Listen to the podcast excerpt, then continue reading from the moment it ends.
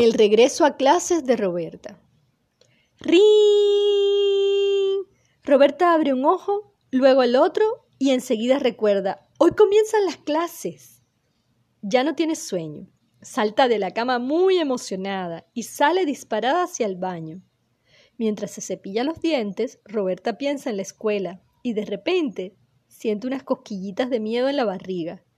Al fin voy a volver a ver a mi amiga Mimi, piensa Roberta. Cuando está lista, entra a la cocina a desayunar, pero como cosa rara, no tiene ganas de comer. Las cosquillitas en la barriga le han quitado el hambre.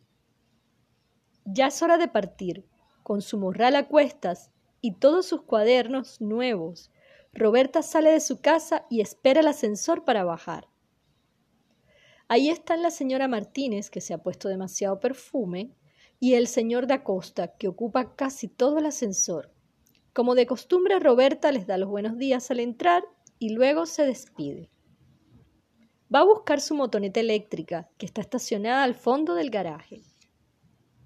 Gracias a Robinet, su super motoneta, Roberta no va a llegar tarde a la escuela. En el camino, piensa en las maravillosas vacaciones que pasó con su amigo Grorex. Grorex es adorable. Frente al portón de la escuela, Roberta siente que las cosquillitas en la barriga se hacen más fuertes. Todos están en el patio, pero ella no conoce a nadie, hasta que al fin escucha una voz detrás de ella. Hola Roberta. Eres tú, Mimi, contesta Roberta. ¿Qué te hiciste? ¿Te ves tan rara? Al oír esto, Mimi se deshace en llanto. Ay, ayer fui a la peluquería, cachorra linda, y mira cómo quedé. Quería estar bonita para el primer día de clases, pero estoy horrorosa. Roberta no tiene tiempo de consolar a su amiga, porque en eso suena la campana y las dos tienen que ponerse en fila para entrar a clases.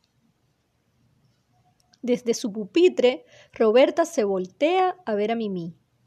La verdad es que no se ve tan mal con esas mechas rosadas, piensa Roberta.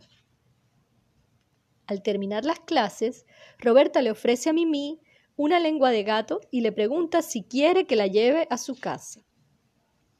Atraviesan la ciudad felices de estar juntas, pero de pronto comienza a llover.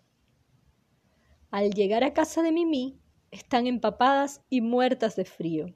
Mira, Mimi, exclama Roberta, te estás destiñendo. ¡Yupi! responde Mimi. Lo único que queda de mi peinado son estos charcos rosados. Qué alivio, dice. Me siento mucho mejor así. Ven, Roberta, vamos a celebrar. Roberta y Mimi se sientan a tomar una deliciosa taza de chocolate caliente acompañada de bizcochitos de miel.